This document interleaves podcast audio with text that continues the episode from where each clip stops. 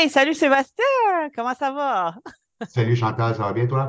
Oui, ah, je suis assez fière qu'on peut se parler aujourd'hui. J'ai trois questions importantes pour toi, puis tu es mon expert, mon inspecteur préféré pour tes interviews parce que tu es toujours plein de connaissances, puis tu expliques tellement bien les choses. Merci d'être là. Ça me fait plaisir. Merci à toi de l'invitation. All right. Um, fait qu'aujourd'hui, euh, une des questions que j'avais pour toi, c'était par rapport, euh, c'est la principale, c'est par rapport à l'oc ferreuse. Euh, j'ai une maison à vendre en ce moment, cas de l'oc ferreuse dans les drains. On l'a découvert quand on a fait l'achat en 2017. On avait, en fait, c'était l'inspecteur qui avait vu qu'il y avait comme du rouge dans le fond du bassin. Hum, fait que là, on avait pris un échantillon, on l'avait envoyé euh, au laboratoire multitest, je pense, à l'époque. Puis oui, c'était c'était positif pour Lock Mon, mon, client, après avoir fait ses devoirs, il a quand même décidé de, d'acheter la propriété. Il aimait la propriété. Ça se peut qu'il ait demandé une petite baisse de prix. Là. À l'époque, je ne me rappelle pas beaucoup. D'après moi, il y avait eu une baisse de prix. Mais euh, il vit très bien dans sa maison. Fait que là, j'ai, hâte de savoir qu'est-ce que toi tu penses, qu'est-ce que tu recommandes, qu'est-ce que tu dis quand tu trouves euh, une propriété avec de l'oc ferreuse dans les draps? Bon, mais pour commencer, première chose que quand je vais voir ce qui pourrait s'apparenter à un dépôt d'oc, donc, c'est une boue orangée qui est à l'intérieur souvent du bassin de captation, euh, du conduit qui se déverse dans la fosse. ça, c'est ce que les gens appellent le trou de la pump. Exactement. OK. Euh, euh, première chose qu'on va observer, c'est quand on a des signes, des signes qui pourraient avoir de l'oc ferreux, c'est qu'on va faire, comme l'inspecteur le recommandait à l'époque, une analyse en laboratoire pour déterminer est-ce que vraiment c'est de l'oc ferreux. par la suite, l'oc ferreux, malheureusement, il n'y a rien à faire. Hmm. pour éliminer le ferreux, pour hmm. apprendre à vivre avec euh, par un drain en bonne condition, un nettoyage de drain, euh, s'assurer qu'on a des cheminées de nettoyage aussi à l'extérieur pour pouvoir accéder facilement au drain pour le débloquer ou pour tout simplement préventif pour passer une caméra pour voir l'intérieur du drain.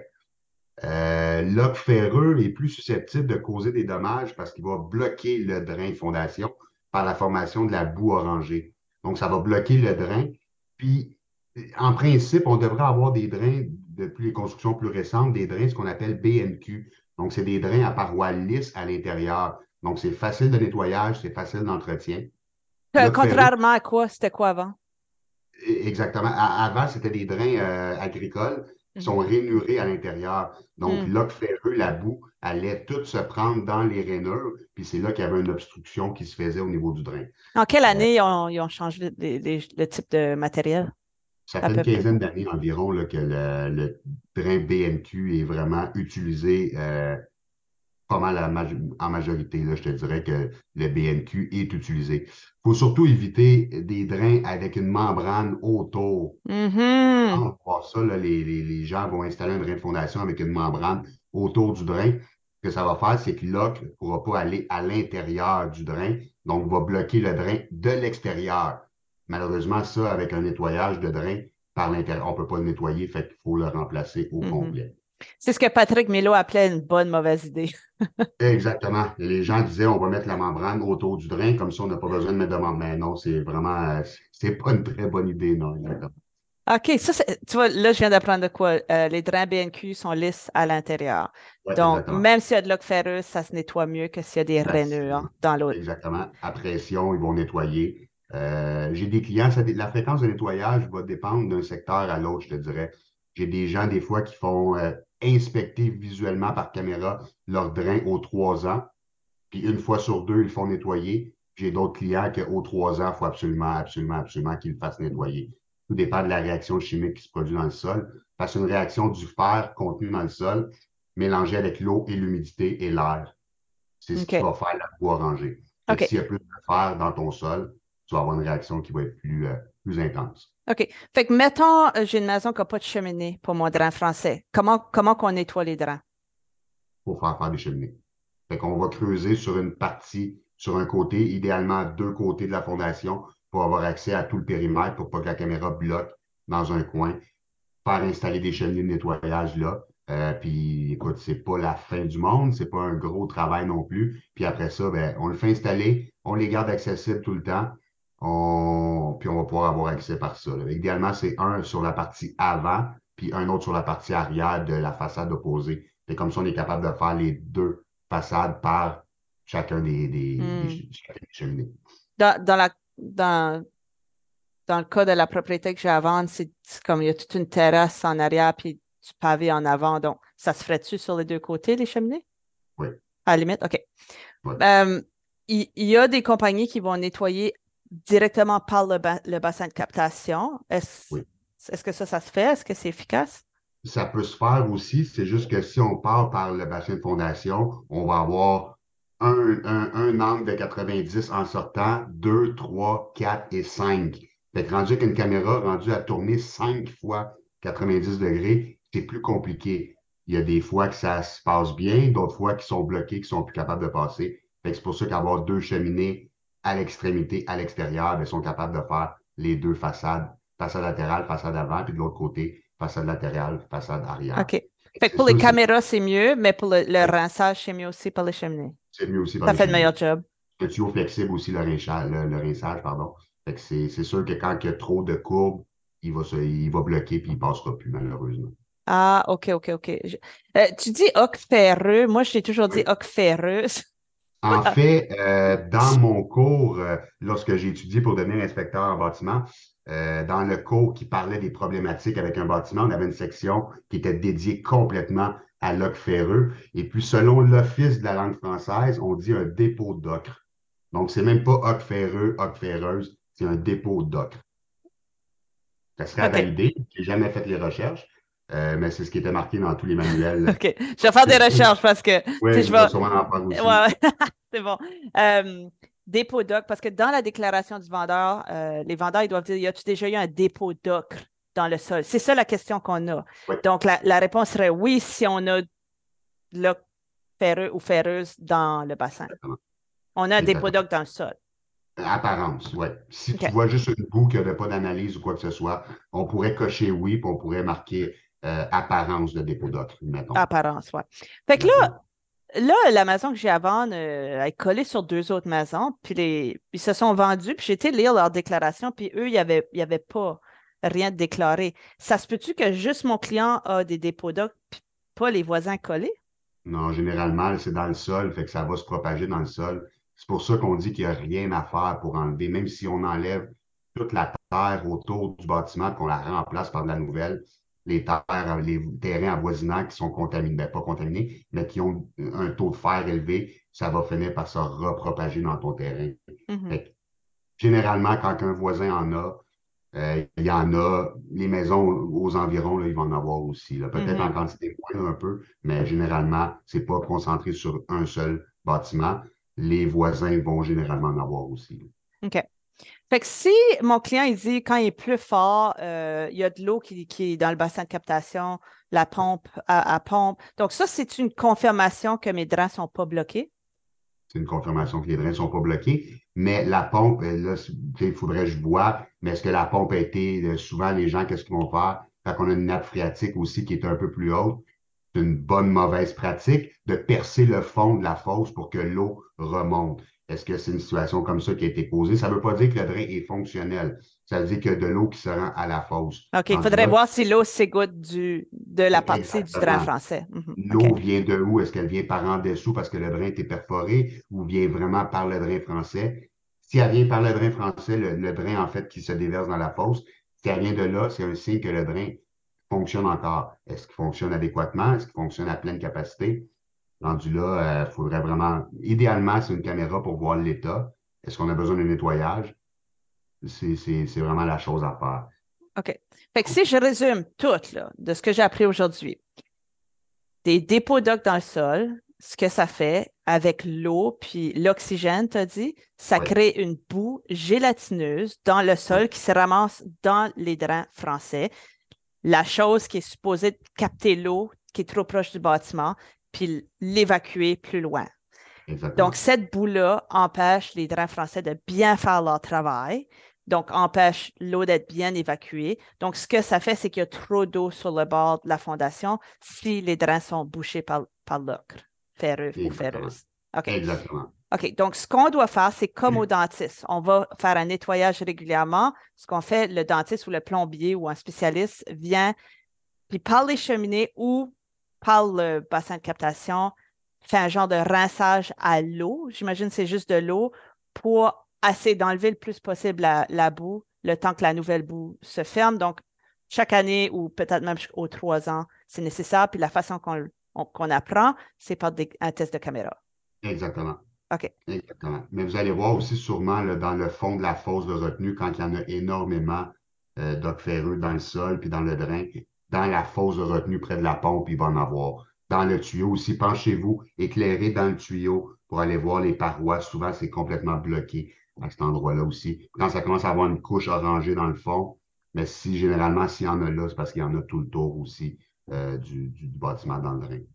C'est les premières vérifications à faire, c'est l'intérieur du drain par le bassin de captation. Puis si on envoie là, idéalement, un test de caméra tout le tour pour voir s'il y en a ailleurs aussi. C'est est-ce qu'il est bloqué?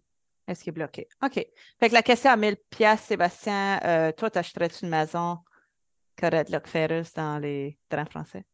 Oui, j'aurais pas de crainte. C'est sûr, je préfère une caméra euh, avant de lever la condition d'inspection. Euh, parce que si le drain est bloqué ou est affaissé ou quoi que ce soit, il y aurait une négociation qui se ferait pour un remplacement de drain de fondation pour que ça soit adéquat. Mais c'est sûr que c'est pas quelque chose qui m'empêcherait d'acheter ou pas la propriété qui ait un dépôt d'eau dans le sol. Mm-hmm. Puis tu installerais tes cheminées aussi euh, s'il n'y en avait pas. Je ne sais pas combien, peut-être quelques milliers de dollars, gros max, pour faire installer des cheminées avec l'excavation. Gros max. Gros max. à cause des tuyaux et du temps de machinerie, là, c'est pas. Euh, c'est pas. Euh, il n'y a pas de matériaux spécial à utiliser. OK. All right. Ben, ça confirme euh, un, petit peu ce, que je savais déjà, mais là, tu m'as vraiment euh, éclairé sur ce point. Merci beaucoup. OK. Euh, avais-tu d'autres choses à rajouter sur là qu'on a pas mal tout couvert? c'est pas mal. C'est un sujet qui est de plus en plus connu aussi, donc les gens sont pas mal informés sur, sur ça. Mais c'est bien d'en reparler encore juste pour. Ben, surtout que honnêtement, je m'attendais pas du tout avoir des dépôts d'eau de cet endroit-là à Laval. Dans ma tête, c'était toujours en campagne, Loc Ferreuse. Mais là, à Laval, tu sais, euh, dans un développement vraiment homogène, construit dans les années 90, 2000, euh, je pense, je m'attendais vraiment pas à ça. Il peut en avoir n'importe où euh, un dépôt d'oc, ça dépend du fer qui va être dans le sol. Fait que c'est mm. pas pas rien qui est concentré un secteur ou un autre. C'est vraiment la nature du sol, c'est tout. All right. Cool. Merci, merci. OK. les deux autres questions que j'avais pour toi aujourd'hui ont rapport avec l'électricité. Euh, moi, quand je, visite des maisons, honnêtement, je regarde le panneau. il y a deux choses que je regarde. Ben, il y a combien d'ampères. Puis encore là, je me mélange toujours avec les ampères, les volts, les. Euh, les wattages. Watts. C'est ça. En power. Puis on me l'explique à chaque fois, mais j'ai vraiment de la misère à retenir. Fait que je check, y a-tu des fusibles ou c'est-tu encore des. Euh, tu des disjoncteurs ou des fusibles? OK. Je peux dire la différence entre les, deux. Puis il y a combien d'ampères? Est-ce que c'est comme 200 ou du 400? Est-ce que c'est du 100 ou du 200? C'est habituellement ça que je check. Un panneau à 100, je sais qu'il va être, il va être limité dans, ce qu'il peut faire pour la maison, mais ça peut être correct pour des très petites maisons. Oui, généralement, ce qu'on voit actuellement, le plus bas qu'on va voir, c'est 150. Sur les constructions, euh, ouais, 150 sur les constructions plus récentes. OK, mais 200, c'est comme le standard. Oui. Ouais, on voit généralement, ce qu'on voit, c'est un 200 ampères. 200. Euh, si je veux m'installer un spa, ça me prend minimum un 200 ampères, je pense. Hein? Généralement, oui. Ouais, OK. Pendant ton installation électrique, mais oui. En bas de 200 ampères, si tu mets un spa, il va faire que tu mettes un panneau secondaire. Euh, mm-hmm. Rendu l'électricien pourrait vous, vous conseiller là-dessus, mais généralement, ce qu'on voit quand le panneau est trop petit, puis qu'il y a une installation électrique, de rajouter comme un spa euh, ou une piscine, il va y avoir un panneau euh, secondaire pour aller prendre des disjoncteurs à l'intérieur. Euh, l'autre affaire que je sais qu'on a toujours comme été dit de checker, c'est est-ce que c'est un panneau commander? puis si c'est un panneau commander, on nous, on nous disait comme dis à ton acheteur que c'est pas bon, puis ça va en prendre à nouveau. Est-ce que tu es d'accord avec ça? Oui et non. Oui et non. Euh, le panneau Commander. Si on fait une recherche vite fait Google, il n'y a rien, rien, rien au niveau de la RBQ, au niveau de la CMEQ, qui est la Corporation des maîtres électriciens du Québec, qui disent que les panneaux Commander sont désuets ou devraient être remplacés ou sont problématiques. Par contre, si on fait le tour des électriciens qu'on connaît, ils vont tous, sans exception, vous dire faut que tu le remplaces. Rendu là, moi, puis je pense que beaucoup d'inspecteurs sont comme ça aussi. Ce qu'on va faire, c'est qu'en inspection, on a l'obligation, selon une norme de pratique, si c'est sécuritaire et facilement accessible, d'ouvrir le couvercle du panneau. Donc là, on va ouvrir le couvercle du panneau, pour on va regarder à l'intérieur. Est-ce qu'on a des signes de surchauffe? Est-ce qu'on a de la corrosion? Est-ce qu'on a une incompatibilité entre les câblages et les disjoncteurs? Si on répond oui à une de ces trois questions-là, en plus que c'est un panneau Commander, c'est certain qu'on va recommander un remplacement. Si le panneau est en bonne condition, aucun signe de surchauffe, ça fonctionne bien, moi, je suis plus en train à, recommander une euh, vérification périodique du panneau. Pourquoi? Parce que les panneaux Commander, leur gros problème, c'est connu dans le domaine, c'est que les disjoncteurs ne se disjoncteront pas lorsqu'on a une surcharge de courant. Qu'est-ce que ça va faire? Il va avoir une surchauffe au niveau du câblage du disjoncteur, puis après ça, c'est le fil qui va surchauffer dans le mur, puis il va peut mener jusqu'à un incendie. Fait que si on n'a pas de signe de surchauffe, on n'a pas de corrosion, puis les disjoncteurs, la compatibilité semble bien, j'ai aucune raison de recommander un remplacement, mis à part la durée de vie utile d'un panneau qui est approximativement d'une trentaine d'années d'un panneau électrique. Fait qu'on pourrait peut-être y aller avec ça. Bon, écoutez, la majorité des panneaux Commander des années fin 70 jusqu'à mi-80 à peu près, ils ont atteint leur fin de durée de vie utile. On pourrait les remplacer pour des raisons de sécurité, mais si je n'ai pas de signe apparent d'une problématique, ça va être une surveillance recommandée périodiquement pour s'assurer que le panneau fonctionne bien. Peut-être qu'un jour, la CMEQ, la RDQ va faire des recommandations ou euh, des, de la documentation sur ça.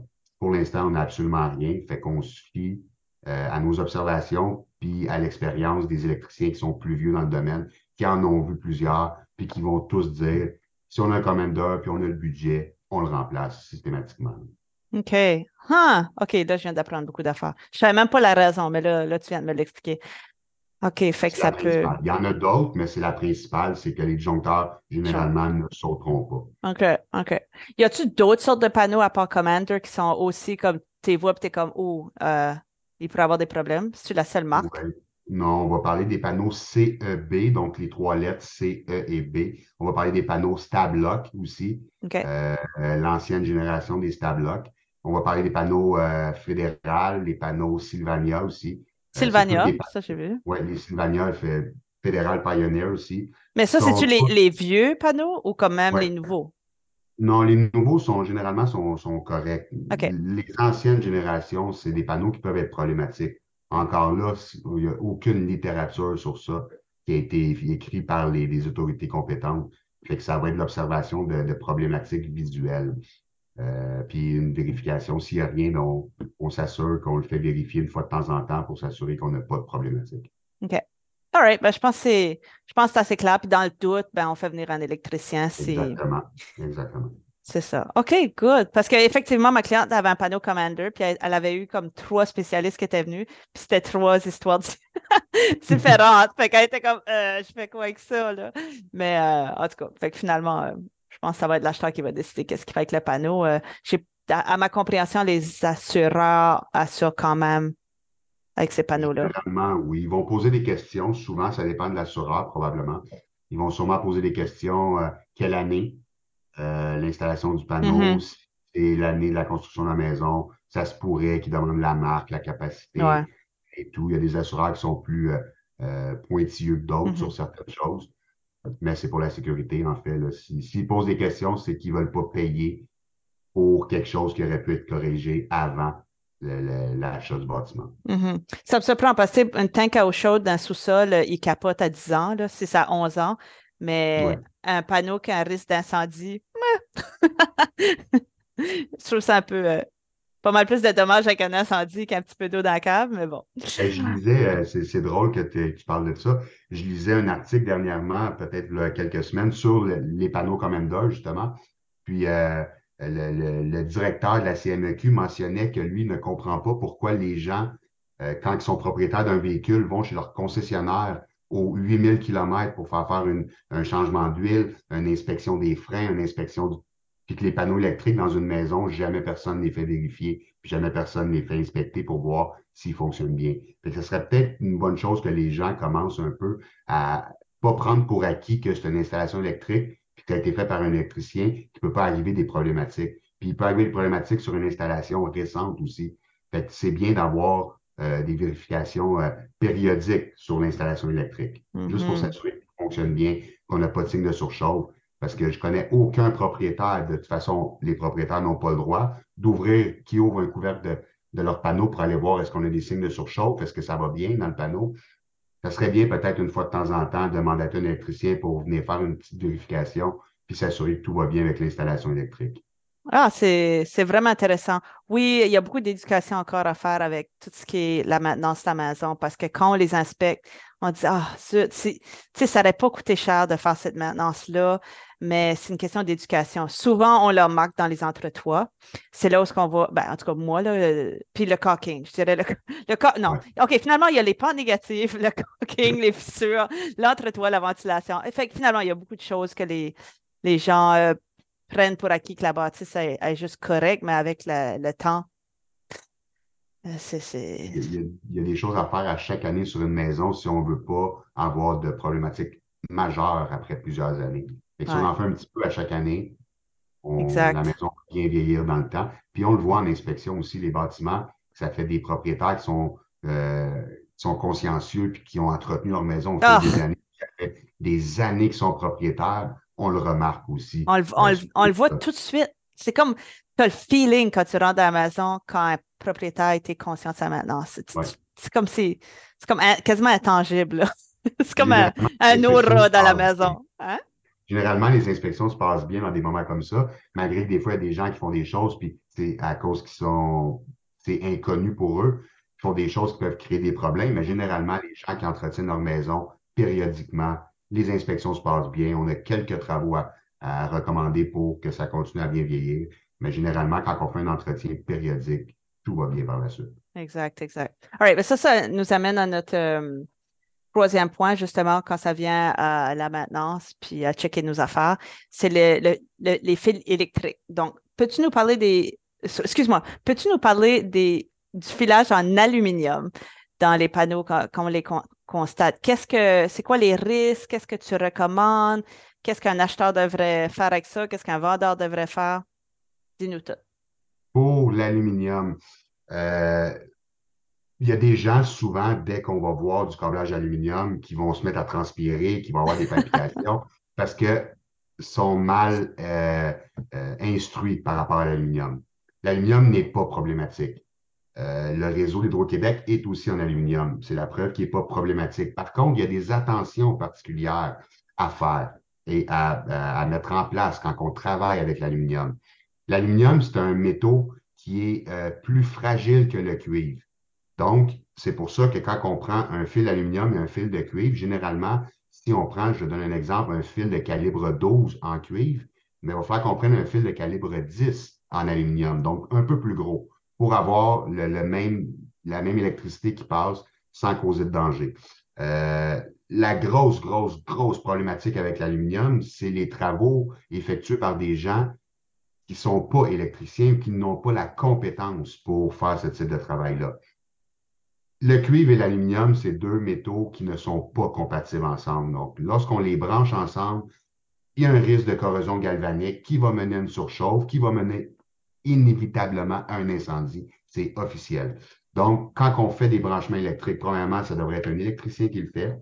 Il y a des techniques, des méthodes à suivre pour que le branchement soit compatible.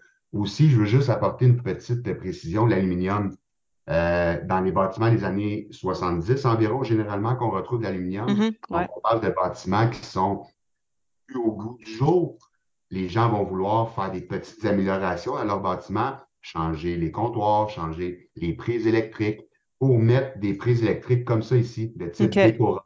Donc, les prises rectangulaires comme ça ici, là, vous n'allez pas bien voir à la caméra, mais si on regarde en arrière, ce n'est pas compatible avec l'aluminium. Hmm. Donc, quand les gens vont faire des améliorations à leur bâtiment, qui vont changer les prises électriques dans les maisons plus âgées, puis qui vont brancher de l'aluminium sur ces bornes de branchement-là ici, ben, ça va surchauffer puis ça va créer un incendie.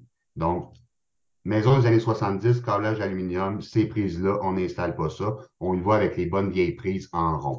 C'est la, grande majorité des problématiques qu'on trouve avec l'aluminium, c'est au niveau des branchements euh, artisanaux sont faits par des gens qui n'ont pas les compétences pour effectuer ce type de branchement-là. C'est vraiment intéressant parce que des fois, on se dit, ben, que ça change que je change le luminaire puis les, les, les prises? Je veux dire, c'est, c'est pas, pas des gros travaux. Pourquoi, pourquoi engager un électricien pour faire ces, des petits détails comme ça? exactement. C'est un petit détail, une prise comme ça ici, là, si on prend cette prise-là, c'est une prise de Decora de type TR. Donc, on a des petits obturateurs, pardon, j'ai de la misère avec ce mot-là, à l'intérieur qui empêchent l'insertion d'un objet à l'intérieur de la prise. Mm-hmm. Donc, on a, avec ce type de prise-là, on n'a plus besoin de mettre les caches-prises pour les mm-hmm. enfants. Avec ce type de prise-là coûte environ peut-être 4,5 5 Ce n'est pas un gros investissement pour donner un look plus moderne à la maison. Mais si on branche l'aluminium sur ça, euh, on va causer un gros problème éventuellement euh, à l'électricité de la maison. Wow. Il n'y avait pas une affaire comme avec les vibrations du filage en aluminium? Souvent, les bornes aussi, les disjoncteurs, l'aluminium est plus fragile que le cuivre. Faut que les disjoncteurs soient resserrés un petit peu une fois de temps en temps, juste pour s'assurer que le contact se fasse bien, qu'il n'y ait pas de, mauvais contact qui pourrait mener encore une fois dans le panneau à une surchauffe. dans le fond, si j'ai du filage aluminium chez nous, je n'ai pas nécessairement besoin de tout arracher les murs et tout changer, mais j'ai besoin de faire une maintenance avec un électricien régulièrement au panneau. Exactement. Puis la grande majorité des compagnies d'assurance, si ce n'est pas toutes les compagnies d'assurance, vont exiger d'avoir un certificat de conformité émis par un maître électricien au niveau de euh, l'installation électrique quand il y a du câblage d'aluminium, parce que justement, il y a trop souvent de gens qui ont fait des rénovations, qui connaissent l'électricité, parce que si on pense un peu, l'électricité, souvent les gens pensent que c'est simple, on branche les fils ensemble de la même couleur, puis ça fonctionne. Mais il y a des choses, il y a, des choses à tenir compte. Puis c'est, généralement, c'est pour ça que les, assurances vont demander un certificat de conformité émis par un maître électricien mm-hmm. pour pouvoir assurer le bâtiment au niveau du câblage électrique. Euh, c'est bon que tu touches à l'assurance parce que justement, j'ai vendu une maison récemment qui avait, euh, qui avait du filage en aluminium, puis on a contacté trois ou quatre compagnies d'assurance et ils, assuraient tout. Il y avait... Euh, ça, c'était quelque chose que j'étais comme pas sûre si les compagnies d'assurance allaient assurer ou pas. C'est l'inquiétude des acheteurs aussi. Est-ce que l'assurance va, va, payer? Mais euh, il n'y en avait pas qui avaient spécifié, là, qui demandaient la conformité, mais il y avait une prime. Deux sur trois avaient une prime euh, à cause du, filage. Puis il y en a une qui n'avait qui avait pas de prime. Mais je n'ai pas été au-delà pour savoir si exigeait un certificat aussi. D'autres compagnies exigeaient un, certificat, mais on a, au moins, on n'a pas eu de problème à, à trouver une compagnie qui, allait couvrir. Espérons qu'il n'y aura pas de problème s'il y a une problématique euh, dans le futur avec le câblage. Effectivement. Mais c'est intéressant parce que j'ai demandé à mon ami qui est électricien qu'est-ce que lui pensait si, si lui, s'il n'avait chez eux, s'il changerait.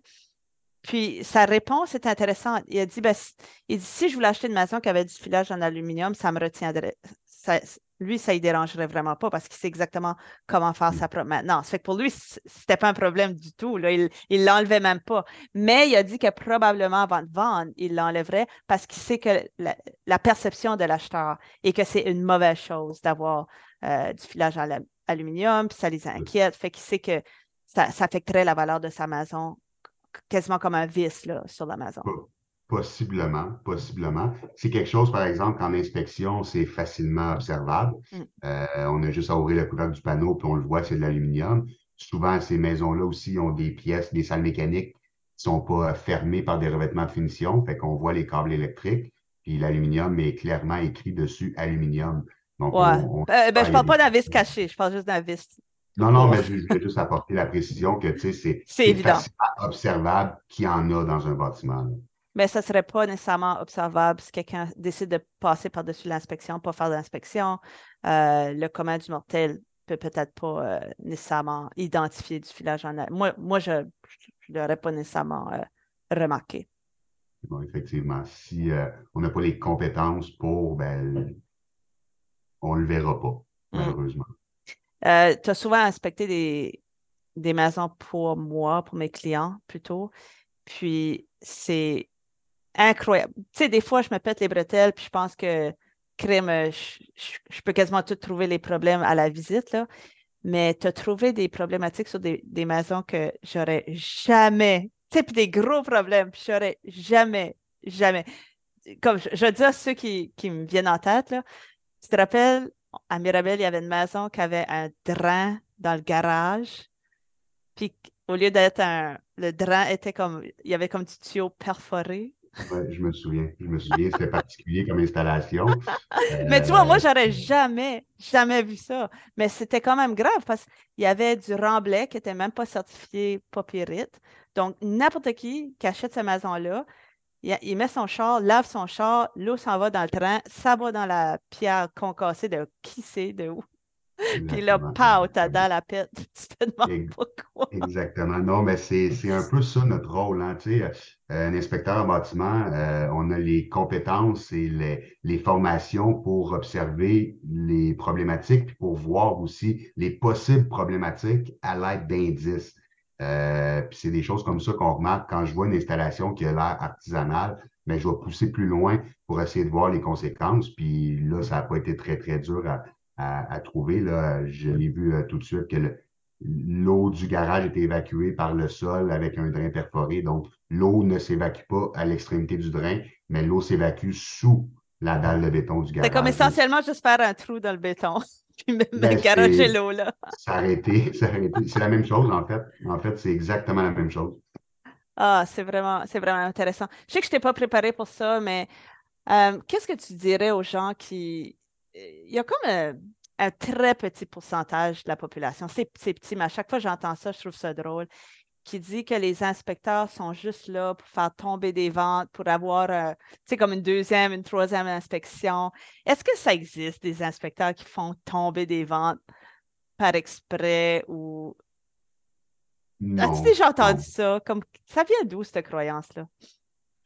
Je peux pas te dire ça vient d'où. Euh, par contre, je connais énormément d'inspecteurs. Je peux vous rassurer les gens qui écoutent que tous les inspecteurs que je connais ne sont pas des inspecteurs qui sont soit alarmistes ou soit qui inventent des problématiques pour faire tomber des ventes ou quoi que ce soit.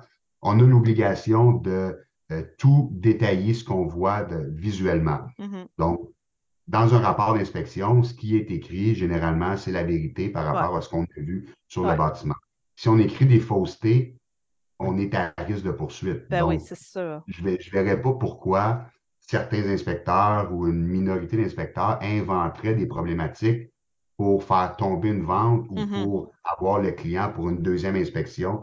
Euh, c'est, contre le, le- le gros bon sens, mhm, contre notre code de déontologie aussi, là. Euh, Puis ça donc, vous mettrait dans le trouble. Je veux dire, c'est tout Eh, écrit. Effectivement, si c'est si c'est prouvé que ce qu'on écrit n'est pas vrai ou quoi que ce soit, on serait énormément dans le trouble. Donc, non, je pense pas que, qu'il y ait d'inspecteurs qui font exprès pour s'arranger pour faire tomber des ventes. Il y a des inspecteurs qui sont plus stricts que d'autres. Ça, oui. Que lui, eux, ils ne dérogent pas, puis c'est ça, c'est ça. Il y a des inspecteurs qui sont plus flexibles que d'autres. Donc, oui, on a une problématique. Par contre, écoute, il n'y a pas tant de, de, de, de signes qu'on a déjà des défauts à cause de cette problématique-là. Fait que surveille, puis s'il y a quoi que ce soit, fais-le corriger. Il y a ce type d'inspecteur-là, puis il y a l'autre type d'inspecteur aussi qui dit non, il y a une problématique, il faut que tu le corriges Mm. immédiatement. Peut-être que le type d'inspecteurs qui sont plus stricts, il y a plus de ventes qui tombent à cause de eux, mais ils font que leur travail. Ils font pas, ils inventent pas de problème. Toi, t'es, là. toi, t'es quel type? Je chante les deux. Ah, Je OK. entre les deux. Euh, tout dépend de la problématique, je pense. Si c'est une problématique que je sais qui peut être onéreuse, qui peut causer des dommages importants au bâtiment, ou même aller jusqu'à un danger pour la sécurité des occupants, là, je, je suis non négociable. Il faut vraiment, vraiment, vraiment que ça soit corrigé. Si c'est une problématique, euh, puis que j'ai pas de signes de, de problèmes qui sont en lien avec cette problématique-là, je vais recommander le défaut à corriger quand même pour éviter d'éventuelles problématiques, mais généralement, je ne demanderai pas un correctif immédiat si j'ai pas de dommages. Malgré qu'il y a plein d'impondérables, c'est pas parce qu'aujourd'hui on n'a pas de dommages que demain il ne pourrait pas en avoir à cause d'une infiltration d'eau ou quoi que ce soit. Fait j'y vais, je fais la part des choses, je pense, euh, en inspection. là. Ouais. Puis je suis d'accord pour dire que tu es entre les deux, parce que j'en ai vu pas mal d'inspecteurs dans ma carrière. Puis euh, je te trouve euh, pas alarmiste. Mais s'il y a quelque chose qui te dérange vraiment, j'ai vraiment l'impression que tu as le, bien du client à cœur. Comme si tu sais qu'ils vont se mettre dans des gros problèmes futurs si c'est pas réparé, euh, c'est comme c'est ton cœur qui semble t'obliger à le verbaliser d'une façon assez claire pour, pour le client, puis de pas le minimiser. Puis j'apprécie ça parce qu'on en a visité des maisons où ce que, tu sais, euh, après, on, avait comme une grosse boîte à surprise qui aurait pu ruiner la vie de mes clients. Puis finalement, ils n'ont pas acheté, puis on, est content qu'ils n'ont pas acheté en bout euh, on a su toutes sortes de. On pense à la même maison. c'est comme très loin de l'anneau là, en tout cas. Oui, oui, oui, on pense à exactement On pense à la même, OK. Euh, puis, oui, ils étaient déçus qu'ils ne l'ont pas acheté, mais en bout de ligne, après, on lit des fois dans la presse, on lit des histoires de gens qui ont acheté des problèmes, des, maisons en problème, puis ça ruine leur vie, là, puis ils font faillite après. Puis j'imagine que tu penses à des cas comme ça quand, quand ton cœur te, te, pousse à dire, gars, c'est. C'est pas toi qui décides en bout de ligne s'ils vont l'acheter ou pas, mais, mais si c'est vraiment des problèmes qui, va, qui pourraient ruiner leur vie, là, euh, je suis fière que, que tu es quand même ferme. Mais je te trouve vraiment bon à trouver des solutions quand, quand il y a des solutions, surtout ceux qui sont des solutions qui ne sont pas coûteuses. si c'est 500 pièces, 1000 pièces, c'est pas la fin du monde, mais quand on parle de, de lever une maison puis mettre une nouvelle fondation à 150 000 pièces, comme une certaine maison qu'on avait vue à Laval-Ouest, euh, ben, je suis fière que je suis fière que tu pousses quand même pour tes ben, valeurs. C'est mon travail, c'est pour ça que les gens m'engagent, c'est pour ça que j'ai choisi de faire ce, ce métier-là aussi, euh, quand j'ai fait un changement de carrière, j'ai fait dans le domaine de la construction toute ma vie, mais quand je suis devenu inspecteur, c'était pour ça aussi un peu, pour euh, aider les gens, pour protéger les gens. Puis moi, je me dis, j'agis avec les gens comme j'aimerais que les, les, inspecteurs agissent avec moi aussi. Je veux avoir le cœur net, je veux qu'on me dise la vérité. Puis à la fin, si c'est problématique, mais je veux qu'on me dise les vraies raisons, les vraies mm-hmm. Choses pas qu'on me dise, il n'y a pas de problème, fais ci, fais ça, puis ça va bien aller. Non, s'il y a une grosse problématique ou si ça peut me coûter quelques centaines de milliers de dollars, je veux le savoir. Je ne veux pas l'apprendre dans dix ans, je veux le savoir maintenant. C'est un peu comme ça que je pense aussi avec mes clients. Puis chaque client est unique. Chaque inspection est unique. Euh, J'agis vraiment euh, comme j'aimerais qu'on agisse avec moi. C'est quoi ta phrase magique? Il n'y a pas de mauvaise maison, il y a juste des mauvais acheteurs pour certaines maisons. si tu savais comment de fois j'ai répété cette expression-là. c'est tellement vrai. Tu, sais, tu prends un, gars de construction qui a, rénové toute sa vie, puis là, tu prends une petite madame qui arrive de la Syrie, qui n'a jamais eu de maison de sa vie. Tu sais, c'est pas le même acheteur. Là. Tu sais, non, c'est certain, c'est certain. Par contre, mon langage va rester le même. Je vais l'adapter un petit peu avec euh, madame ou même monsieur qui n'a aucune connaissance en construction. Je vais l'adapter un petit peu, puis je vais peut-être expliquer un petit peu plus euh, ce que je veux dire comme problématique versus l'entrepreneur général qui m'engage parce que euh, lui est entrepreneur général, mais il va avoir une deuxième opinion. Mm-hmm. Puis souvent, je réussis à trouver des choses que lui n'avait pas vues non plus. mon langage va être plus, on va se parler en gars de chantier quand on fait l'inspection versus monsieur, madame qui sont pas nécessairement à l'aise avec la construction. Euh, mais l'inspection va rester la même, le rapport va rester le même, les problématiques ne sont pas minimisées parce que monsieur est capable de les corriger. Non, ça mm-hmm. reste la même problématique, puisque monsieur va peut-être le faire lui-même versus monsieur, madame qui n'ont pas de compétences vont peut-être appeler un entrepreneur pour le corriger. C'est là la différence entre les deux, je pense. Ah ouais, cool. OK. J'ai assez pris de ton temps. Merci beaucoup, comme toujours. Puis sûrement que dans quelques mois, j'ai trois autres questions pour toi. Attends, comment on peut te contacter si, on, si on veut inspecter? C'est où qu'on te contacte? 514 mm-hmm. par téléphone, 514-561-8824 ou par courriel au inspection s.lajoie à commercial outlook.com. As-tu un site web? Je n'ai pas de site web, malheureusement. Mais tu as une page Facebook? J'ai une page Facebook, Inspection S. La Joie. Parfait. Merci. All right. Merci. Bye bye. Bye.